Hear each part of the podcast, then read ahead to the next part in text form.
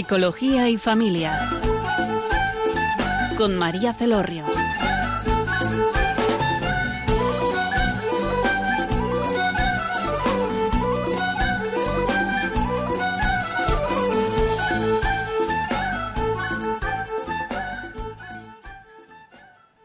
Hola, buenas tardes, queridos oyentes. Les habla María Celorrio desde Funas, Navarra. Hoy tenemos como invitada de honor a Leire Navaridas Zomeño. Es madre de tres hijos, víctima de la interrupción violenta del, embarazo, como ella lo llama, y es activista por la vida. Ella también nos ha acompañado justo el año pasado, en marzo, que igual ustedes, eh, muchos de vosotros se acuerdan. Yo sé que personas eh, después de escuchar el programa me llamaron y me, y me escribieron, ¿no? Dando las gracias por su testimonio. Y, hoy nos acompaña, no para darnos su testimonio, porque ya no lo dio en ese momento, y además ya os invito a todos a que, a que la escuchéis, la podéis encontrar en YouTube, da su testimonio acerca de, su experiencia del aborto y de cómo ella lo vivió y, lo que supuso, y es un testimonio eh, pues eh, impactante, desgarrador y, que os puede ayudar escucharlo. Pero hoy nos, va a hablar de, otro tema. Hoy vamos a darle una vuelta a, la, tuerca. bueno, muchas gracias primero, Leire, por venir. Por estar... Un placer. Buenas tardes, María. Buenas tardes. Por compartir este espacio eh, con nosotros. Es un regalo, la verdad, que escucharte de nuevo. Y, bueno, he querido que, en, este mes, en, el mes de marzo, que nos acompañes, porque estamos a puertas del 8 de marzo, ¿no? que es el Día de la Mujer, que se reivindican muchas cosas sobre la mujer, pero la maternidad es una de ellas y que casi está como ahí, como tapada, ¿no? Como que no la quieren tapar, no la quieren, como, que esto no se sepa mucho, que no se vea mucho, que no sé, como si fuese algo que no que nos orgullo y condenatorio. eso, condenatorio. Hay una ideología imperante que, que, quiere como tapar, ¿no? Oscurecer eh, la belleza en la maternidad y, bueno, pues eh, por eso quería que justamente a puertas de este día, pues eh, entrevistarte a ti, porque sé que tienes mucho que contar y mucho que decirnos y, nos puede ayudar a todos seguramente. Pues muy, muy agradecida, la verdad, de que me deis voz. Yo lo primero que mm, te quería eh, preguntar es en tu, bueno, porque ahora eres activista de la vida, ¿verdad? Te dedicas a, muchas cosas, ya nos vas a contar, pero en tu experiencia, en tu eh, carrera mm, actual, ¿no? De, ayudar a la mujer, a la mujer gestante, a la mujer que, está con dudas, a la mujer también que ha dado a luz, eh, ¿qué necesidades ves en la mujer, en la mujer eh, que está esperando a un hijo? ¿Qué necesidades psicológicas, materiales, físicas más urgentes? Pues em, sobre todo la de, la de sentirse acompañada. Yo creo que es una de las cosas más importantes de, cualquier mujer en un estado tan vulnerable ¿no? como es el, de, el del embarazo. Y, y cuando por lo que sea no está el padre de la criatura o está, pero no está ahí donde tiene que estar, pues claro, los miedos eh, son muy peligrosos ahí cuando realmente la mujer lo que tendría que estar es pues disfrutando, sintiéndose tranquila, alimentándose, descansando y gozando de esa etapa, ¿no? Que es la de ver que tu hijo ya va tomando forma. Además, hoy día pues tenemos ya mucha información, no era como antes, que ni siquiera sabías el sexo de, de la criatura, sino que ya enseguida pues hasta lo puedes ver en 3D. Entonces, lo más para mí lo más importante sería eso. Es verdad que yo personalmente igual no soy la más indicada para hablar de eso. Por ejemplo, asociaciones como Red Madre sé que tienen muchísima más información sobre qué es lo que ellas demandan, ¿no? Porque ellas sí que atienden a muchas más mujeres. Yo desde el punto de vista personal y también desde mi punto de vista general, sobre todo lo que necesita una mujer gestante es, amor. Que bueno, lo va, lo va a necesitar previo al embarazo, durante y después, ¿no? Yo creo que al final todo lo que necesitamos es, amor y luego, pues por supuesto, también pues una estabilidad eh, pues, económica y de cierta infraestructura, porque si no, pues ese miedo a, estar en la calle o a no tener para lo básico, pues claro, eso tiene el peligro incluso de, destrozar la vida que se lleva dentro de una forma que llaman natural, pero al final pues puede ser ese fruto de esa inseguridad. Y desde las políticas sociales, ¿qué ves que se podría hacer para ayudar esta situación que pueda haber más, eh, como has dicho, más vulnerable en ciertas mujeres o vulnerabilidad porque no se sienten acompañadas, están solas o económicamente eh, para ellas es un, es un agobio.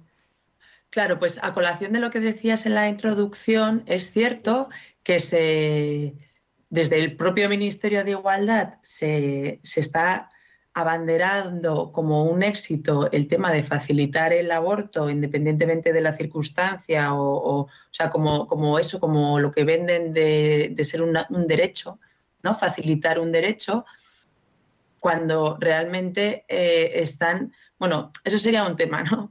Pero es que en paralelo es cuánto se habla de maternidad que, ya lo decías tú, es como es una cosa que es natural y que por supuesto debería ser un derecho fundamental de cada mujer poder ser madre en condiciones básicas y, mínimas, ¿no? De, tener lo mínimo, porque hay muchas mujeres que no están pudiendo ser madres porque no tienen el mínimo eh, nivel adquisitivo o, o, porque hay mujeres que no están pudiendo ser madres que ya ni siquiera buscan ese embarazo, no, no que ya estén embarazadas y nieguen de, ser madres, sino las que quieren serlo, sino las que tienen esa ilusión, ese impulso, que es un impulso vital, es un impulso biológico, eh, que no puedan hacerlo por las condiciones sociales, económicas, laborales o incluso de la propia pareja en las que lo están viviendo. ¿no? Entonces, para mí eso es un horror, no solo un error que lo es, sino un horror que se está viviendo hoy día y me parece muy preocupante que yo ya me encuentro que en ciertos entornos mayormente eh, tanto mujeres como hombres no quieren eh, reproducirse, no quieren ser ni padres ni madres.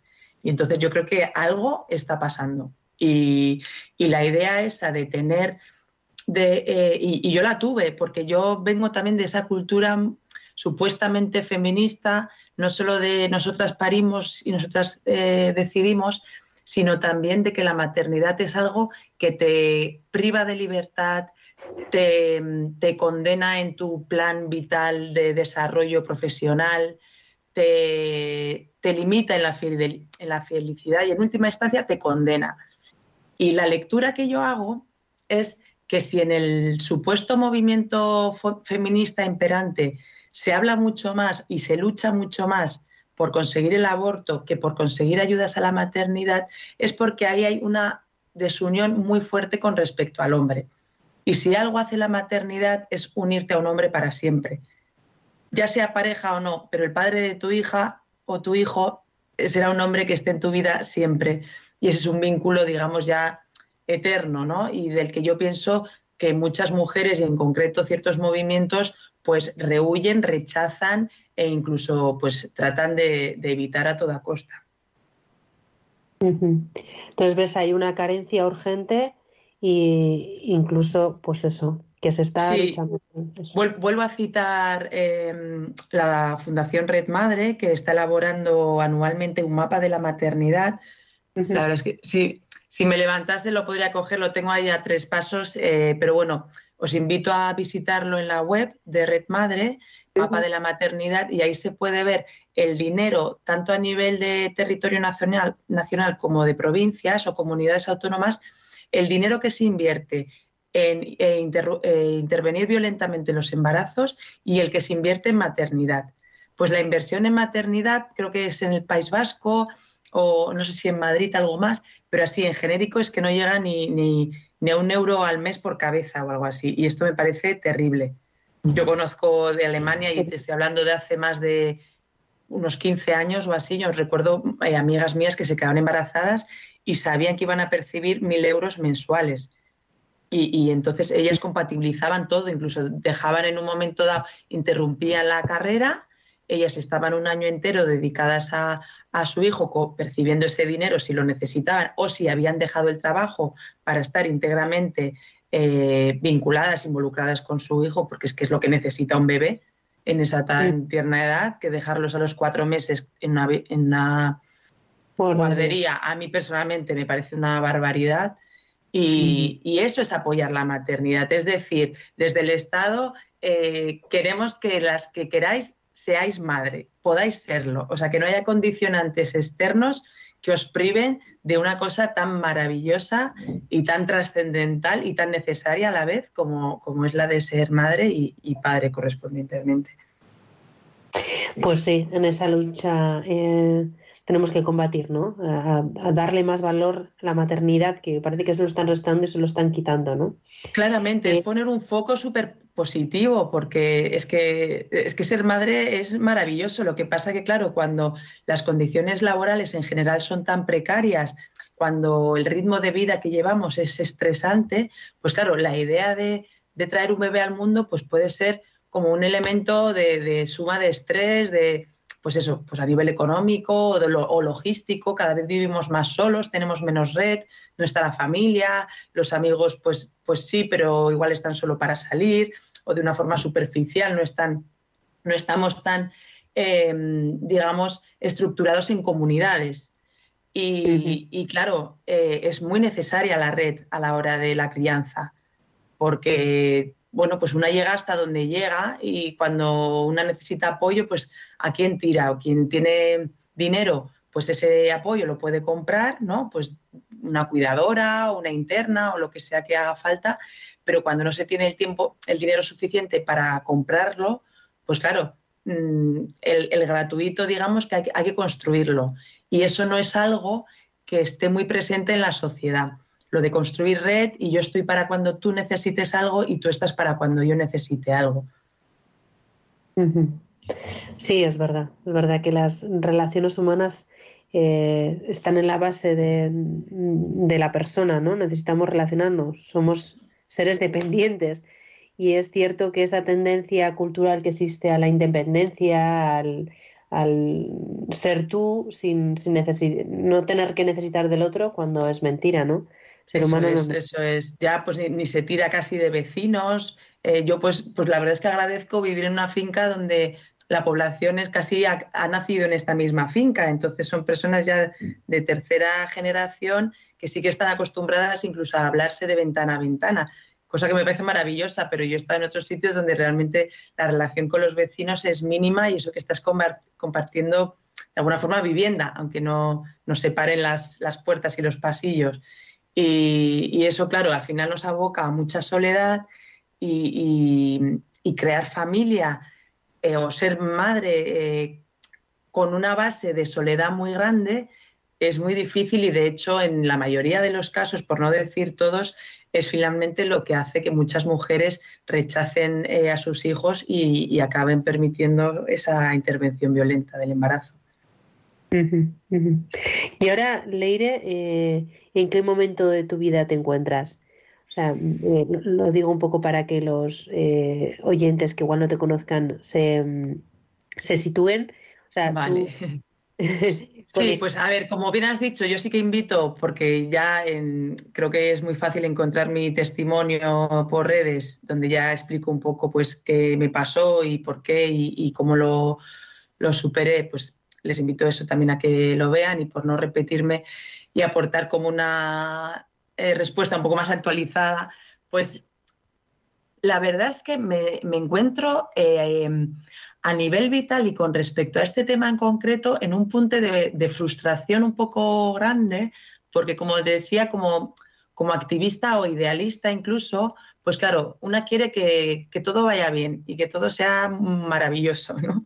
Entonces, Claro, noticias como las de pues las mm, niñas, porque son niñas de 16 años, van a poder abortar sin, el consentimiento, que ya no es el consentimiento, es que es sin el acompañamiento de sus padres, o cosas así, la verdad es que me, tocan muchísimo el corazón y, y, me siento frustrada en el sentido de decir, madre mía, es que viene una fuerza muy grande y, claro, una, pues, o sea, yo no pienso ni dejar la lucha ni tirar la toalla en ningún caso y yo siento que, para mí es casi como una misión vital llegar al final y hasta las últimas consecuencias. Pero claro, ya hay una estructura, hay un lobby, hay una mentalidad muy desarrolladas con respecto a esa ideología, ¿no? Que dice, pues, que, la maternidad es una forma de privarte libertad o, que te ata o que te condena, frente a lo otro que se vive como un derecho, ¿no? Parece que abortar es un derecho y, no se está hablando para nada del destrozo humano que hay tras ello. Luego, pues eh, por coger otro frente, pues yo soy madre de un niño de cuatro años al que adoro, del que me hace unos regalos increíbles cada día. Eh, eso lo disfruto increíble, o sea, sería como mi parte más privada, que, en la que me siento, vamos, o sea, muy, muy agradecida, muy enamorada, muy contenta. Eh, es algo que también me, mueve mucho, ¿no? El, ver en la sociedad cuántas mujeres se están privando de dar la luz a sus propios hijos y lo que se están perdiendo. Porque es que independientemente de que las circunstancias de cada persona puedan ser más o menos fáciles a nivel, pues eso, estructural, económico incluso de pareja, es que es, que es maravilloso. Y, y, yo cada tarde que voy al parque con mi hijo, incluso sus amiguitos, es que me los disfruto todos todos. Y realmente a las personas jóvenes que me estén escuchando, o sea, de verdad yo os invito a que no os quedéis en las limitaciones o dificultades y, disfrutéis muchísimo de traer niños al mundo porque es que es una pasada. Es muy divertido y, muy bonito. Es verdad, yo estoy contigo también. yo acabo de tener a, Candela, que tiene cinco meses y, es mi quinta hija y la verdad que, la estoy viviendo como si la primera, digo, porque es que cada uno de ellos es el primero. Qué maravilla. sí, sí. Enhorabuena, por cierto. Gracias. ¿Y qué otras acciones, eh, Leire? ¿En qué, ¿En qué batalla? Yo me, me, muevo en muchas áreas, como digo, no tantas en las que me gustaría, por eso ahí muchas veces viene señora frustración a visitarme porque tengo una sensación de que no, no, abarco todo lo que tengo que abarcar, ¿no? Pero bueno, pues yo siempre estoy disponible a dar charlas en institutos, en cualquier tipo de, institución al que me llaman, entrevistas a medios. Eh, las redes sociales son como mi asignatura pendiente porque de vez en cuando sí que hago algún tipo de publicación o tal, pero claro, sé que, que mm, vía redes podría llegar a precisamente al público que pueda más necesitarlo, ¿no? Esta conciencia de decir, em, intervenir violentamente tu embarazo en ningún caso es algo positivo para ti y poderles hablar de, del destrozo que pueda suponer para, bueno, por supuesto al hijo o la hija que pierden, pero para la propia persona y, y para la pareja. A mí yo estoy acompañando a mujeres que precisamente porque escuchan mi testimonio en, por las redes sociales, pues me, contactan contando sus casos. En muchos casos, no pocos, de, hecho mayormente eh, no lo han contado a más personas o incluso no, no, lo han compartido con su pareja, porque como que también la idea, imperante de que si vas a una clínica y abortas, o incluso porque te lo han recomendado los médicos y los familiares te dicen que es lo mejor para ti, está esa idea de, bueno, pues es, seguro.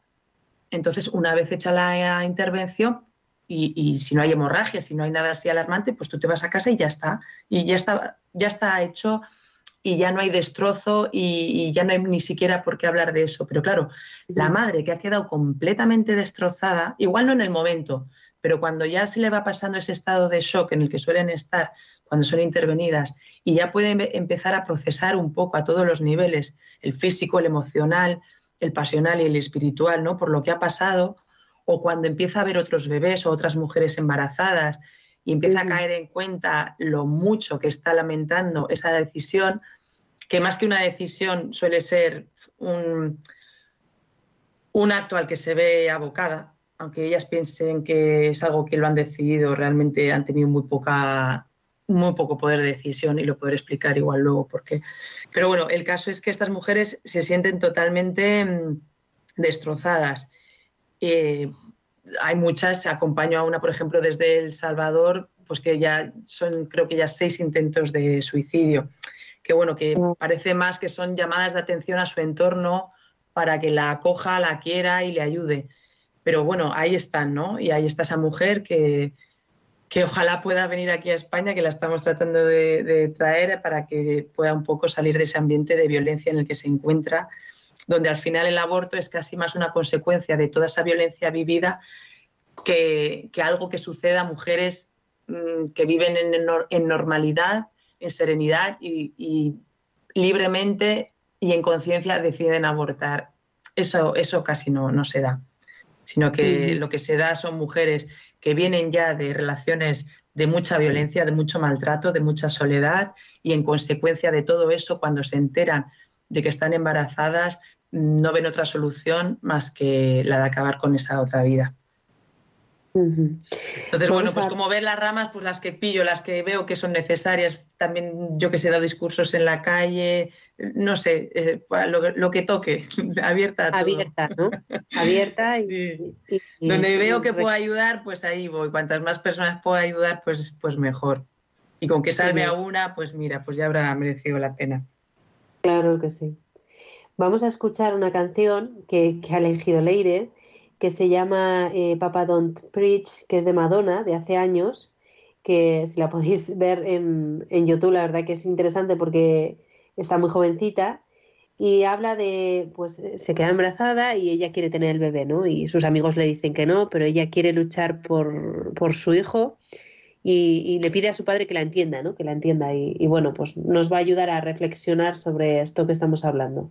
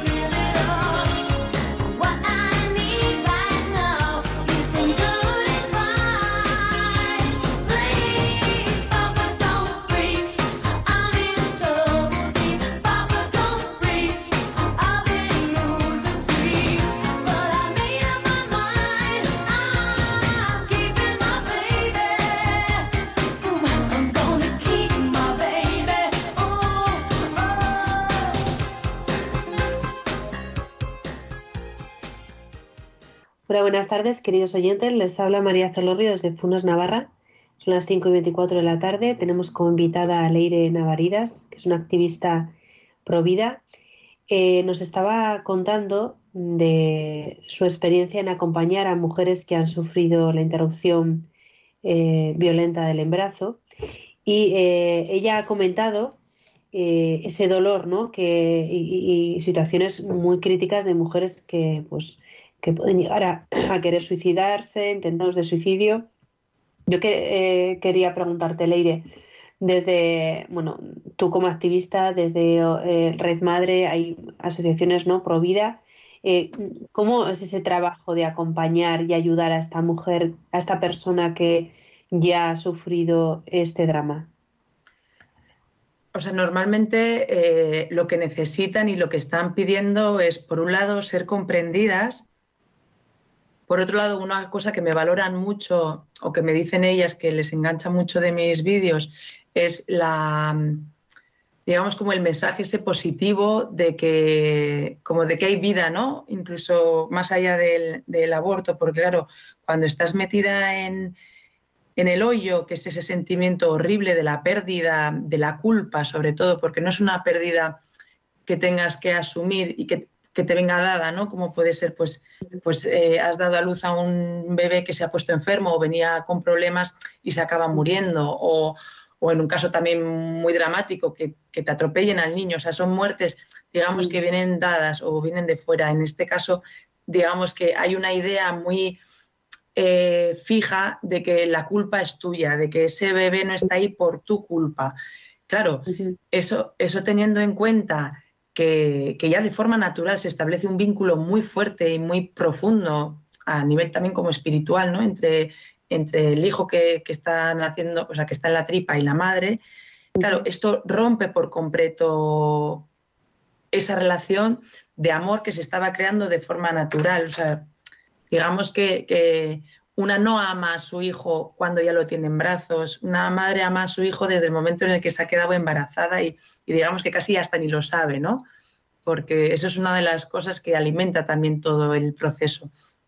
Entonces, claro, ellas como yo en su momento creen que, son lo peor, que, que, son mujeres pues crueles, desalmadas, que ya no se merecen nada bueno en la vida, que, y no hacen más que sufrir porque dicen por qué, por qué, por qué. Eh, según el tiempo que haya pasado al año, pues como que muchas veces quieren buscar un nuevo embarazo, de alguna forma, pues para compensar esa pérdida o para vivir eso que no, no han podido vivir con ese otro embarazo, pero se ven muchas veces sin falta de apoyo de sus parejas o la pareja ya se ha roto por completo porque posiblemente estaba mal, por eso también se ha decidido eh, intervenir violentamente ese embarazo y finalmente pues eso acaba de destrozar la pareja. Pero bueno, en todo caso lo que estas mujeres necesitan es sentirse comprendidas, acompañadas y de alguna forma eh, perdonadas, aunque son ellas las que se tienen que perdonar, yo las perdono a todos porque sé que han sido víctimas más que verdugas, eh, son ellas las que tienen que hacer ese ejercicio y muchas veces se resisten porque ya eh, digamos que son víctimas de mucha más violencia que esa misma. Entonces eh, son trabajos muy difíciles, pues vuelvo a poner en concreto este caso de la chica joven esta que, que ya se ha intentado suicidar varias veces. Claro, ella lo proyecta todo en la pérdida de su hija, pero ella sigue totalmente rodeada de un ambiente muy violento donde las parejas que va buscando, no solo la del padre de la criatura, que era un maltratador de libro, muy violento, muy manipulador, sino la nueva pareja, pues de alguna forma no llega a darle ese sostén de hombre que necesita ella y se siente totalmente pues desamparada. y, y, entonces, pues eso, mayormente lo que necesitan es comprensión, amor y apoyo y ver que no están solas y en mi caso, pues darle el ejemplo de que incluso de ahí se puede salir y, se puede volver a la vida pues con alegría, con, legitimidad, con legitimidad y, si tu ilusión es ser madre, porque encima da la paradoja de que muchas de las mujeres que, pierden a sus hijos violentamente es que tenían mucha ilusión de ser madres, pues que vaya por ello. Para lo cual siempre, pues claro, necesita un buen padre, una buena pareja que, le acompañe en todo ese proceso que no será fácil. Claro, pero es necesario ese proceso, ¿no? De conectar con el duelo y luego de reparar, de perdonar. Claro, ahí es muy necesario también como disponer de, como en mi caso, pues hasta que no adquirí cierta conciencia espiritual, todo era muy difícil, porque claro, al final mm. te quedas en, en, la pérdida humana, claro, eso es irreparable, o sea, tu hijo o tu hija nunca van a volver, no los vas a conocer, no mm. los vas a tener en brazos, eso es muy duro pero cuando ya trasciendes lo humano y, te conectas en lo espiritual, pues oye, pues mis hijos están ahí, no sé dónde, pero yo sí me puedo conectar a ellos. A mí me ayuda mucho saber que todas las cosas buenas y bonitas que se lleva el Ander, pues también de alguna forma les llega a ellos. Toda mi, lucha ¿no? por, salvar a todos los niños y mujeres posibles, pues también es una cosa que, que honra a ellos. Y, a fin de cuentas, pues también yo soy la mujer que soy gracias a ellos, ¿no?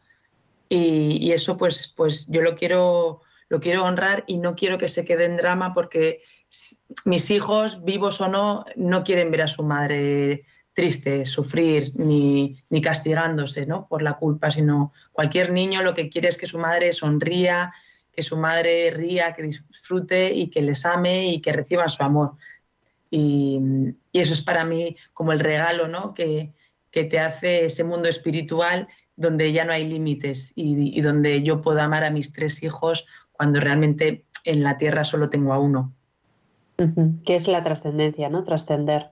Completamente. Y, y, ese para mí sería casi uno de los mayores derechos que le están robando hoy día a la mujer, el de trascender. Porque cuando una es madre, adquiere otro nivel de conciencia, adquiere otro nivel de, vida. Ya todo es mucho más trascendente porque ya no es tú sola, ya no, ya no te mueves en el egoísmo de ver por mí, para mí, sino que tú ya quedas en segundo plano. El amor incondicional se activa increíble porque tú vas a adorar a tu hijo, tu hija, hagan lo que hagan, y, y se convierte en algo trascendental porque, claro, tú te estás haciendo responsable de, criar a una criatura que a su vez tendrá la responsabilidad de criar. O sea, es, un hilo muy trascendente porque es como lo que de alguna forma está em, pues haciendo que la especie se, perpetúe, o sea, que se mantenga. Si, si, esta mentalidad de que ser madre o ser padre es un marrón que te priva de disfrutar de la vida, se mantiene, se extiende, pues llegará un momento donde, no sé, en la Tierra mm, entiendo que se dejarán de extinguir las especies animales, pero la humana igual sí que es la que se ha extinguido. Sí, es verdad, nos están tapando el misterio de esta, de esta grandeza y de esta transparencia, de esta trascendencia, sí, sí. y un legado, además, de hecho, que sería accesible a todas las mujeres. Da igual qué clase social, da igual qué cultura, da igual, porque es, tu forma de dejar un legado, porque cuando tú tienes otros medios, pues bueno, pues igual, eh, si tienes mucho poder económico, pues igual puedes dejar un gran legado, pues construyendo pues muchas escuelas o, no sé, o, enviando mucha ayuda a un sitio o a otro, o creando infraestructura o arte o lo que sea. Pero cuando tú eres una mujer con una vida eh, económica muy limitada, pues igual tú no puedes dejar un legado material así pero es que el hecho de dejar un, niño feliz, de alguna forma es como que te deja ya en paz con, el sentido de la vida y decir, bueno, pues me puedo morir en paz porque también he contribuido y, mi nombre y mi esencia pues está ahí representada.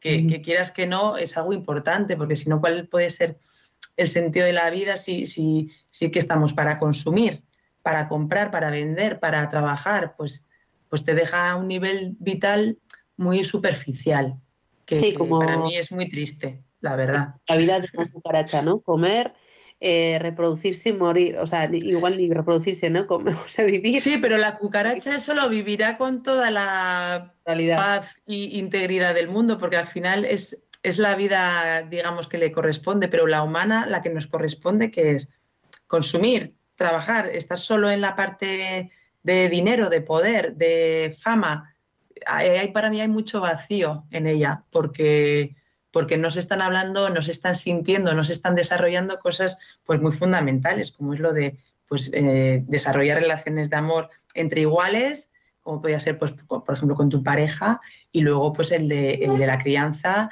y también pues honrar a los mayores, ¿no? que a su vez habrían hecho el mismo trabajo.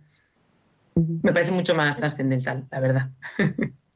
Antes has dicho que, la mujer gestante, ¿no? Que, decide al final abortar, que, no es una decisión, sino que se ve abocada a.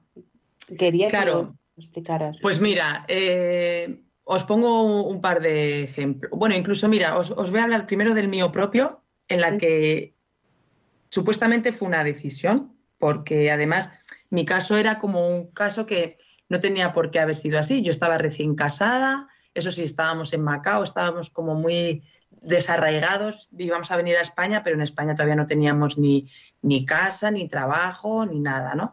Pero bueno, eh, yo estaba en pareja, además él venía de una familia, eh, digamos, con bastante poder económico, entonces no, estábamos en ese sentido desamparados y, la, la, pareja, como digo, ya formalizada. Bueno, pues a mí cuando me viene el embarazo me viene con esta idea de mm, te vas a joder, perdón, te vas a arruinar la vida, eh, no te has desarrollado profesionalmente, eh, no, eres todavía bastante joven, tenía 26 años, realmente era una edad muy buena, pero bueno, ya te empiezas a contar esa peli de, de mal, esto mal, esto es un marrón, una cosa que también me habían dicho muy de, desde joven en casa que ser madre es un marrón porque el hombre mayormente pasa de las criaturas y te los comes tú sola. Entonces, claro, yo que era una joven pues muy ambiciosa, ¿no? Eh, en ese sentido, con muchas ganas de también de aventura y todo, me vi con que, pues eso, eso era, podía ser el principio del fin.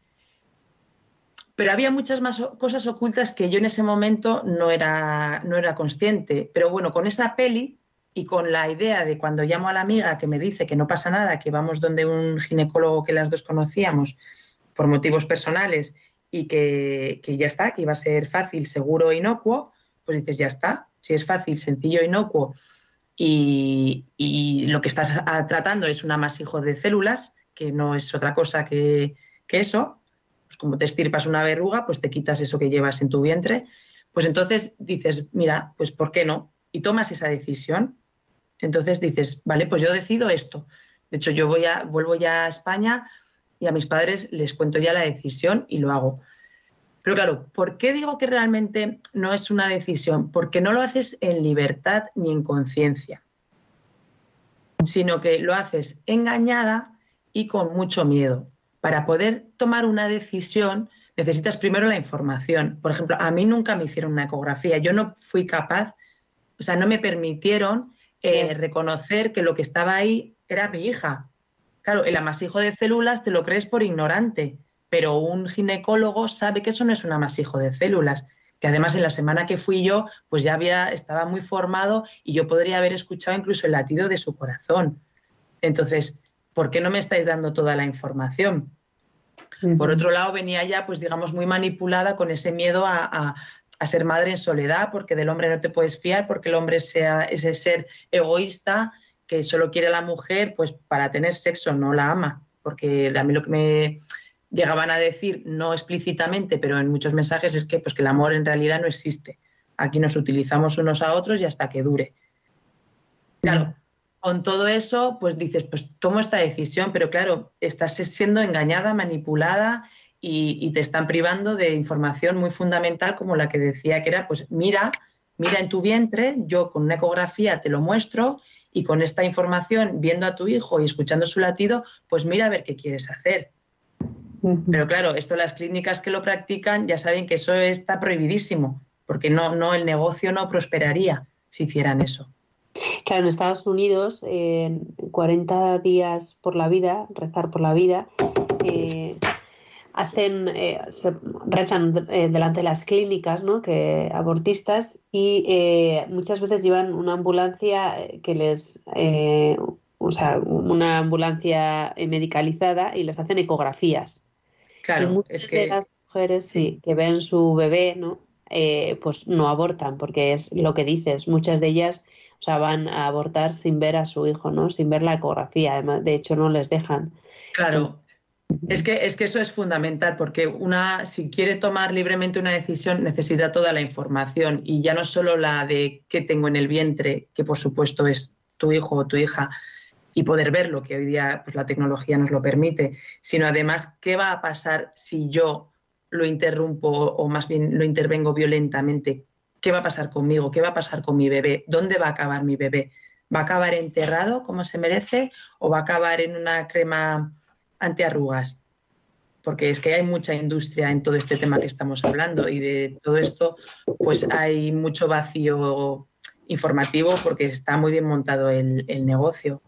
Pero bueno, incluso los propios médicos, de los casos que he acompañado yo, una mujer que, había tenido gemelas, cuando por fin, porque claro, es verdad que la crianza es muy intensa y si encima la vives por partida doble al mismo tiempo, pues con dos gemelas, pues es muy intenso y cuando finalmente decían pues que ya empezaban ya a poder manejarse y estaba todo siendo, empezaba a ser todo un poco más llevadero, eh, se volvió a quedar embarazada y, ahí el propio médico le dijo que era una bolita en esos términos. O sea, que, el propio ginecólogo de alguna forma la engañaba reduciendo a su bebé a una bolita. Claro, cuando le quitas toda trascendencia, toda identidad, toda humanidad y lo traduce, pues eso, un amasijo de células, una bolita, una cosa que no tiene, pues, pues claro, mm, ya estás tomando una decisión con información muy tendenciosa.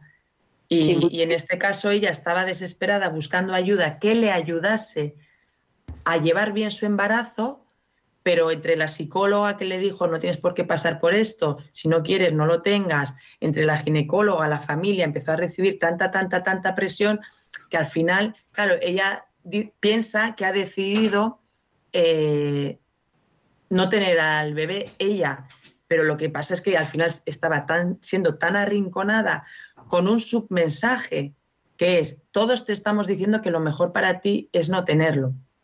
Eso quiere decir que si decides tenerlo, puede que te veas sola. Y cuando tengas un problema, ¿qué te van a decir los familiares y médicos que te han recomendado no tengas a ese bebé? ¿Ves? Te lo dijimos, no lo tenías que haber tenido. Claro, es que las mujeres se ven en unas situaciones donde el miedo y la desesperación hacen que tomes decisiones pues en un estado emocional que es de todo menos lúcido. Y claro, esta mujer cuando se enteró y tomó conciencia después de lo que había pasado, pues es que no levantaba cabeza. Y si lo hacía era porque sí que tenía esas dos criaturas vivas que quieras que no, te hacen siempre levantar la cabeza y conectar con la vida, pero lo tenía muy mal, muy mal.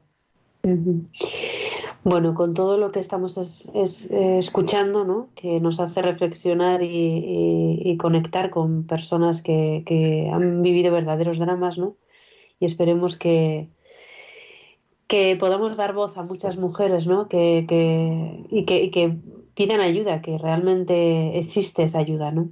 Vamos a escuchar em, la canción que también ha elegido Leire, que se llama La vida es un carnaval, de Celia Cruz como muy adecuado en este tiempo, ¿no? De carnaval, ya, bueno, estamos ya casi en, miércoles de ceniza, pero bueno, pues eh, nos ayuda también a darle un, toque de alegría que, como ya dice, no es todo drama, sino que eh, la vida pues nos puede dar sorpresas preciosas y, oportunidades eh, increíbles. Os invito a escucharla y también a, a intervenir en el programa en directo. Podéis preguntarle cuestiones que, que queráis al aire, al teléfono 91005 9419 91005 9419. En unos segundos continuamos.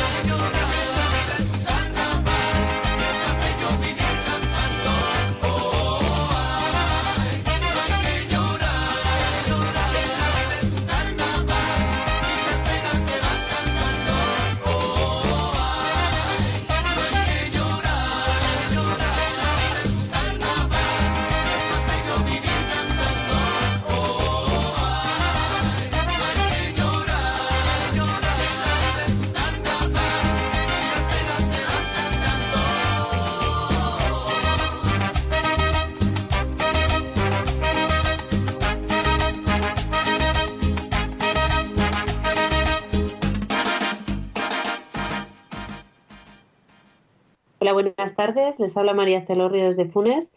Tenemos en la tarde de hoy a Leire Navaridas, que es una activista a favor de la vida. Y tenemos una llamada de Margarita, de Madrid. Buenas tardes, Margarita. Hola, buenas tardes. Eh, bueno, enhorabuena por Radio María y por el programa. Voy en coche y he cogido, he cogido la conversación a medias, pero yo, me ha impresionado lo que han contado y yo quiero aportar una cosa que creo que todo el mundo tendría que escuchar en los vídeos de YouTube al doctor Iñaki Piñuel. ¿Sabe usted por qué? ¿Por qué? Cuéntanos. Porque habla de los psicópatas integrados, que no son los de las películas de miedo, que matan y tal. Hay muchos psicópatas que están dedicados a manipular a las mujeres y llevarlas a situaciones de no vida. ¿Entiende? Como quiero decir, eh, manipularlas y se pueden encontrar en situaciones de abortos, embarazos no deseados, una gran desinformación, manipulación, todo lo que no sea la familia y la creatividad de la mujer. Entonces, recomiendo a todo el mundo que vea los vídeos de este doctor, que es una maravilla y puede ayudar mucho porque hace mucho daño y está, está como, el, el mal está como invisible, pero está ahí. ¿Y querías hacerle alguna pregunta a, Leire, Margarita? Simplemente que me ha impresionado lo que ha contado. Vale, pues muchas gracias por, por tu aportación. Bueno, pues eh, seguimos con el programa. Os animamos a que podáis eh, llamar y hacer vuestras intervenciones al 91 005 94 19. Yo quería continuar, Leire, eh, porque antes eh, has hablado de los, de los hijos, ¿no? De los hijos eh, que viven, que, que, a ti mm, tú has dicho, me ayuda a mi hijo a trascender a los que no tengo aquí. Y yo te quería preguntar, ¿qué opinas, ¿no? ¿Qué piensas acerca de hablarles, bueno, a, todas en su edad, obviamente, pero hablarles de, de esta situación, ¿no? De que existe eh, que la mujer puede llegar a, realizarse una intervención violenta del embarazo, eh, de la importancia de, la maternidad, de, bueno, de la vida, de cómo lo ves este tema. Claro, lo, veo muy necesario, pero sobre todo, eh, o sea, hablar hay que hablar siempre de los temas y más según cuando están llegando ya a ciertas edades. Pero sobre todo lo más necesario es que lo vivan cuando, cuando una, por ejemplo, en el caso de, mi hijo, a mí, o sea, la vida puede dar muchas vueltas, pero tal y como se está moviendo en el entorno, no solo familiar, sino en el entorno de nuestras propias eh, amistades, que hay un nivel de conciencia en ese sentido bastante eh, amplio. Yo lo veo incluso en los eh, hijos de los amigos míos que ya van teniendo 11, 12, no se les ocurre o sea, ellos lo viven también como, una salvajada porque ellos están eh, creciendo, aunque hay como dos mensajes, ¿no? Que está el social, donde es como que se fomenta el, egoísmo, el individualismo, el consumo, también de relaciones, el, empoderarte con relaciones también eso de, uso y consumo. Eh, hay otra conciencia en casa que es el de no, no, o sea, los seres humanos nos basamos en, en, las relaciones de amor y desde ahí nos movemos, que es el respeto al otro, eh, el que todo el mundo tiene derecho a vivir en armonía, pero sobre todo eso a vivir, ¿no? Y una vez que viven en armonía. Leire, tenemos una llamada de Jorge desde ah, Madrid. Vale, perfecto. Hola, Jorge. Hola, buenas tardes. Hola, ¿qué tal? Buenas tardes. ¿Qué nos quieres decir? Mira, yo, yo estoy, es curioso que eh, yo estoy en la nave enfrente de Red Madre, o sea, es, una cosa curiosa, pero les colaboro mucho con Red Madre y lo que pasa es que me pasa un poco como a Leire, que no sé, o me, o, me pasa, no sé si me pasa a Leire, que no sé muy bien, o sea, qué pasos dar, es decir, hemos creado un grupo de ayuda a Red Madre y les damos ropa, pero creo que es insuficiente, ¿no? Que siempre se puede hacer muchísimo más y realmente estoy muy involucrado en este, en, este tema porque creo que es una, una, una locura, ¿no? Hablábamos el otro día de que había por COVID muertos, no sé, dos millones de personas, pero es que por abortos hay 78 millones de personas al año, ¿no? Entonces es un tema que realmente daña el corazón a cualquiera, a cualquier cristiano que lo que está escuchando, ¿no? Es decir, oye, ¿qué, puedo hacer? Ya sé que es más fácil pasos pequeños, ¿no? Pero, pero realmente creo que hay que empezar a mover conciencias porque es un tema gravísimo, pero gravísimo. Hasta... Otro día un amigo mío me decía, es que el diablo no existe. Y yo le decía, si te dicen que van a borrar del mapa mañana España y Portugal y vamos a desaparecer, eh, ¿te parecería que si el diablo existe? Y me dice, sí, claro. Y le digo, es que son 78 millones al año de abortos reconocidos, que ya no te digo los ilegales. Entonces, es decir, es que te, te, tiembla el alma cuando, cuando lo oyes y dices, hay que hacer algo, hay que hacer algo con esto, ¿no? Entonces, hmm. no sé, por supuesto que, que, el legislador debería decir, oye, te obligo a firmar sobre un, sobre un, eh, una ecografía. Sería un paso brutal, ¿no? Ya no te voy a prohibir, te voy a obligar a firmar. O sea, que seas consciente de que vas a poner tu firma encima de la fotografía. Sería igual es peor luego a nivel conciencia, ¿no? No, pero, es importante porque al final esa es la realidad de lo que está sucediendo. O sea, negarlo o minimizarlo es peor porque se lleva, pero se lleva en inconsciencia y eso se sufre casi más. Cuando una mujer después de pasar por algo así mm, acaba alcohólica y, no sabe por qué, pues, pues igual ahí tendría un poco más la, explicación de lo que le está pasando. Pues Jorge, en tu... O sea, para dar respuesta a lo que dices, yo apostaría a la prevención. Es decir, a mí cuando me llaman de institutos me pongo súper contenta porque no hay mayor, eh, digamos, eh, avance ¿no? que prevenir. Y yo estoy segura de que las niñas y niños que han escuchado mi, testimonio, el día en el que se encuentren con una situación así, no sé qué harán, pero ya tienen esa información. Entonces, que tengan la mayor información y conciencia posible de la realidad, de lo que hay, más allá de, las no sé, como del mensaje dominante que pueda haber a nivel social de que pues, abortar es un derecho y de que parece que es inocuo. Bueno, yo, realmente te llamo para hacerte esa pregunta, ¿qué podemos hacer? Y ponerme a tu disposición, que tengo un grupo de gente, bueno, que la estoy involucrando. Es un poco. Pues en concreto, si me queréis organizar charlas en institutos de los hijos de los del grupo, por ejemplo, puede ser una cosa así sencilla y manejable, pues yo dispuesta a ir a todos y cada uno de ellos. Pues fenomenal, yo me, encantaría tener tu contacto porque ya te digo, no se puede uno quedar cruzado de brazos cuando desaparecen de la, de la Tierra 78 millones de personas y estamos pensando en qué coche me voy a comprar mañana.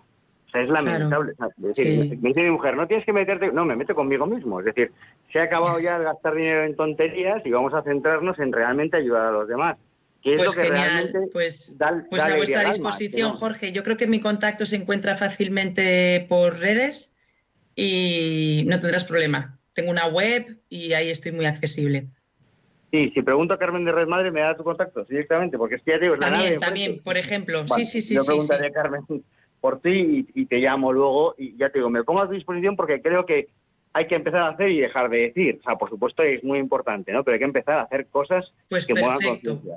Perfecto. Pues nada, no, quiero, no guiaros más, que el programa está siendo fantástico. Mil gracias. gracias. Oye, muchas gracias. Menudo regalo. Pues si de esta entrevista sale un equipo colaborador, vamos, genial. Ya ves, es que el señor siempre escucha eh, la situación, aunque no hagas oración, Leire, eh, el drama de cada persona o las necesidades o, aquello que tú buscas, él está siempre atento a eso. Y, él te ha visto que estás en una situación nueva, has dicho, estoy en una situación como un poco triste, ¿no? y bueno, te ha querido dar este regalo. Así que, oye, súper bien. Fenomenal. Eh, muchas gracias, ya se nos acaba el programa. Qué cortito. Eh, Sí, es corto. Pero bueno, eh, te tendremos, te tendremos como invitada de honor para más adelante volverte a tener, porque es verdad que, necesitamos, yo creo que es un momento de despertar conciencia eh, familiar, eh, hacemos un llamamiento desde aquí, desde Radio María, a las familias, padres, abuelos, profesores que puedan dar, recuerdo que el año pasado eh, una profesora de, mi comunidad de, aquí del pueblo, pues eh, abrió un debate ¿no? de, eh, sobre el aborto para que para despertar un poco conciencia y, y, habló de tu testimonio. te escucho en la radio, habló de tu testimonio, o sea que, que parece que no se hacen cosas, ¿no? Te lo, te lo digo para animarte, pero... No, sí, sí, si el ánimo pues tengo, ya te digo que yo no pienso parar. La cosa es que, que veo que el patio está tan mal que digo yo, madre mía, ¿tendré vida suficiente yo para, para revertir en cierta medida todo esto? Pero bueno, mira, si se me van sumando gente como Jorge, a ver, y que no estoy solo yo barriendo a favor de, este tema, faltaría más, por supuesto. Lo que pasa que sí que es verdad que no son muchos los testimonios de mujeres que pueden contar en primera persona el, error y el, y el horror ¿no? que hay tras una intervención, porque muchas o no quieren ser conscientes para no tener que enfrentarlo o, lo están pasando tan mal que lo de hablar públicamente pues se les puede hacer un poco volar, como fue para mí en su momento también, que no, no es fácil. Bueno, oye, pues gracias por, por venir, por toda tu actividad, por tu activismo, por eh, estar eh, abierta a cualquier iniciativa como la que se ha dado espontáneamente en la radio. y sí. nada, mucho ánimo, Leire, gracias y a todos los oyentes, pues eh, agradeceros eh, vuestra escucha, vuestra participación y os animamos a continuar en sintonía con Radio María. Un saludo y hasta siempre.